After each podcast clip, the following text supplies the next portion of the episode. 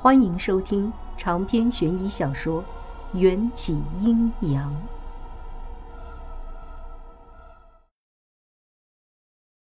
我躲在墙角，注意力完全被小少爷的表情吸引住了。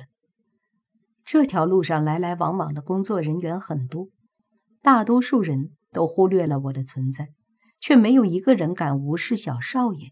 路过小少爷身边的时候，都会下意识的放慢脚步。不敢惊扰他赏花。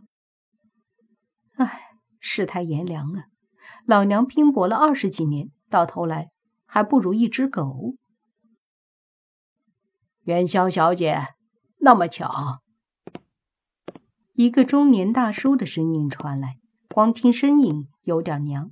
我回过头，一张更娘的脸映入眼帘。不过，这人可是 Rose 里的经纪人兼助理小强哥。经纪人在艺人公司也是不能得罪的存在，身份地位与 Rose 里社长还有小少爷同样至高无上。我礼貌地对小强哥鞠了个躬：“你好，我是来找蔷薇姐的，她没事吧？”小强哥似乎很好说话，微胖的脸上总是挂着亲和的微笑。眼睑下面还有两条淡淡的笑纹。说到 Rosely，，小强哥故意压低嗓音：“到现在还没醒呢。今天的公告也开天窗了，我正要去找你，那么巧在这里就遇上了。您有事找我？对呀，我要谢谢你照顾我们家蔷薇。昨天晚上还好有你，要不然我们家蔷薇的公众形象就全毁了。”小强从包里拿出一盒上好的干燕窝，塞进我手里，应该是诚心诚意的想要谢我。我看了眼那燕窝，脑子里就立刻冒出了金钱的身影。小强哥送我的竟然是燕窝中的极品血燕。与此同时，我脑海中还冒出了嬴政那张充满不屑的妖孽脸，不知他品尝血燕的表情。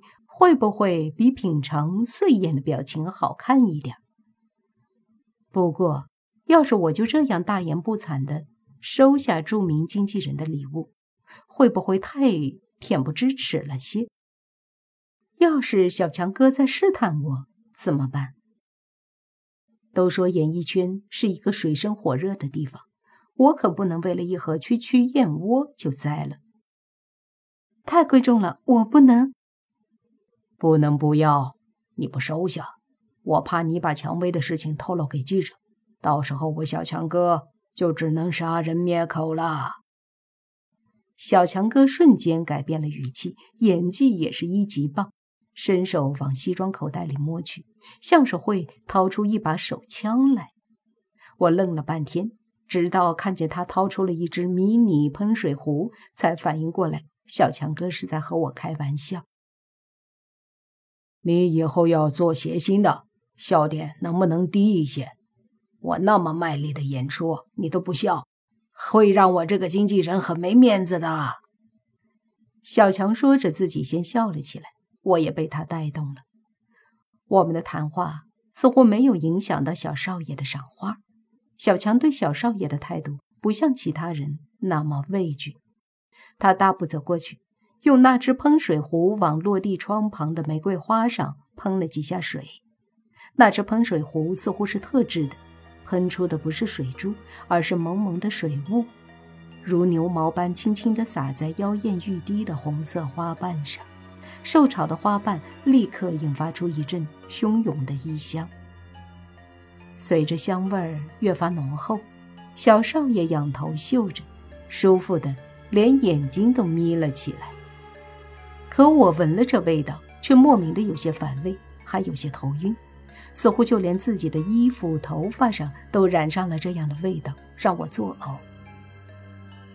小强哥浇完水，骄傲的介绍：“今天太阳好，我特意来公司，就为了把这盆玫瑰拿出来晒晒太阳。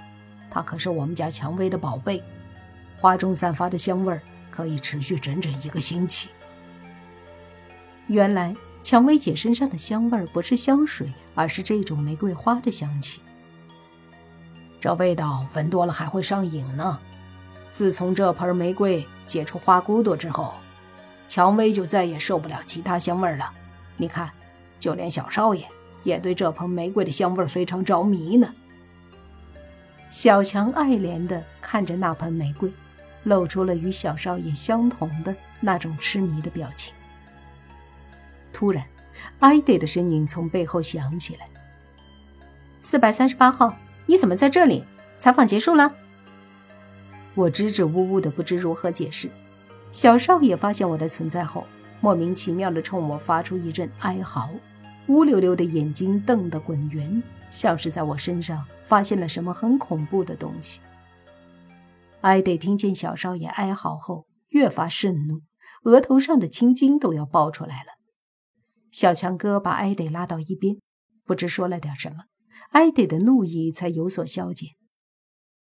你好自为之吧。艾德扔下一句话，也没空理我，忙碌的离开。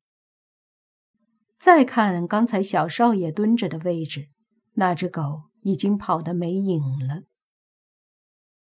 我看了眼镜子里自己的倒影，衣着端庄，表情和煦，一点都不吓人。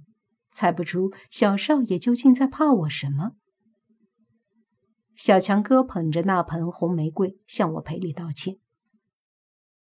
艾德是个不错的女人，就是做事情太认真了，你不用和她一般见识。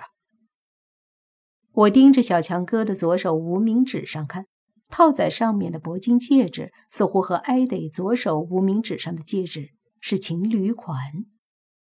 小强哥发现我的目光。笑道：“被你发现了，我和艾德已经登记结婚了，就是还没举行婚礼。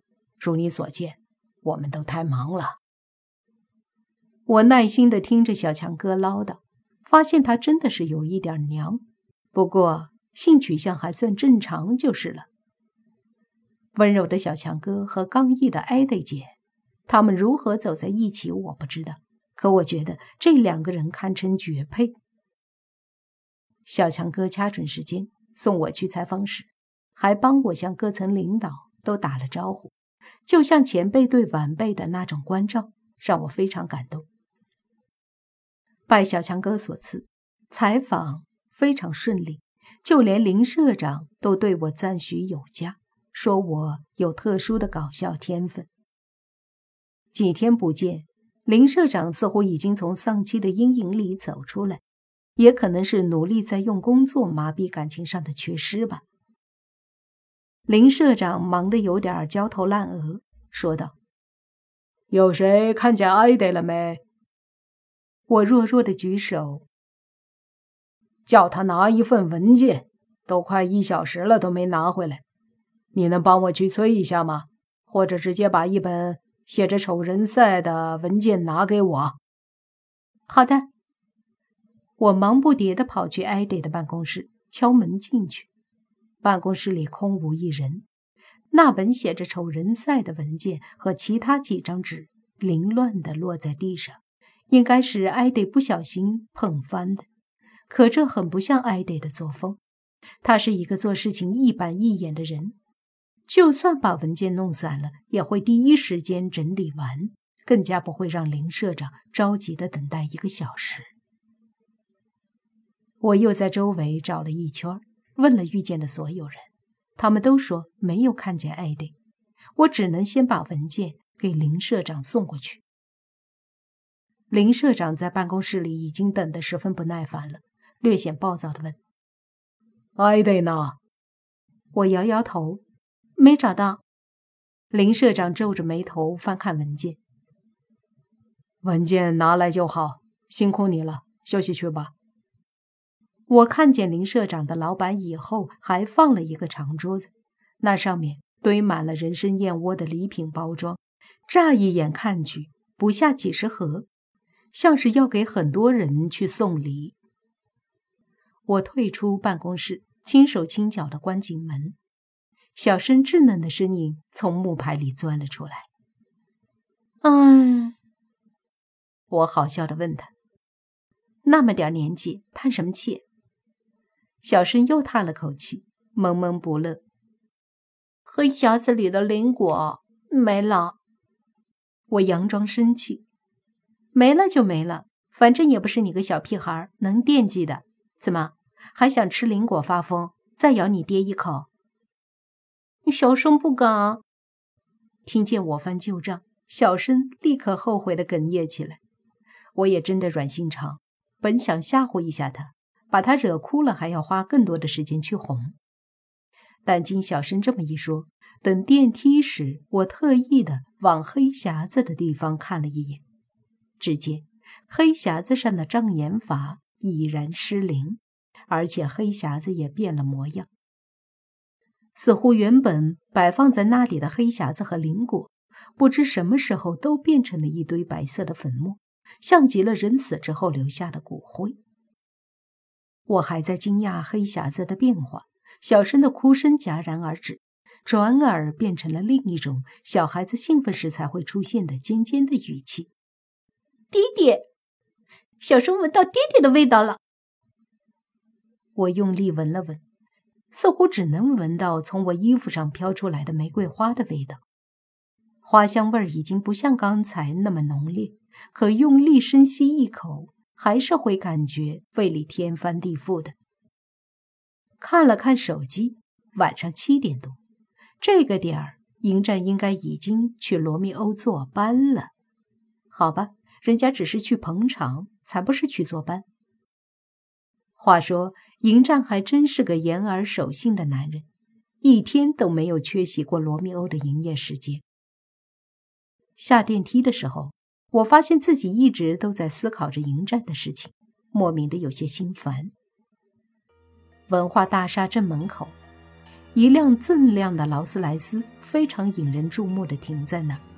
守在文化公司外面的狗仔队看见这辆价值一点五亿的劳斯莱斯，眼睛都发亮了，以为是哪个富豪来这里接哪个大明星的。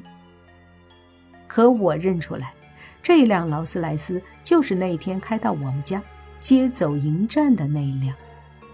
不知。今天这辆车停在这里，又是要接谁？见我大大咧咧的从文化公司旋转大门走出去，劳斯莱斯的车门华丽开启，一个穿着笔挺的西装、戴着白手套、梳着高马尾的高挑女人从劳斯莱斯里走出来，恭敬地向我鞠躬：“王小姐，在下已经恭候多时了。”呃。你是在等我？看着女人的第一眼，我还没反应过来。之前都是在灯光昏暗的罗密欧里看见林经理，总觉得五官看不太真切。现今第一次在正常灯光下见面，才发现林经理的五官充满了浓浓的异域风情，就和电视里还原的那张楼兰女尸的照片有些相似。林经理的瞳孔。呈现出淡淡的紫色，分明脂粉未染，浓密的睫毛却自然上翘，像是画了精致的眼线。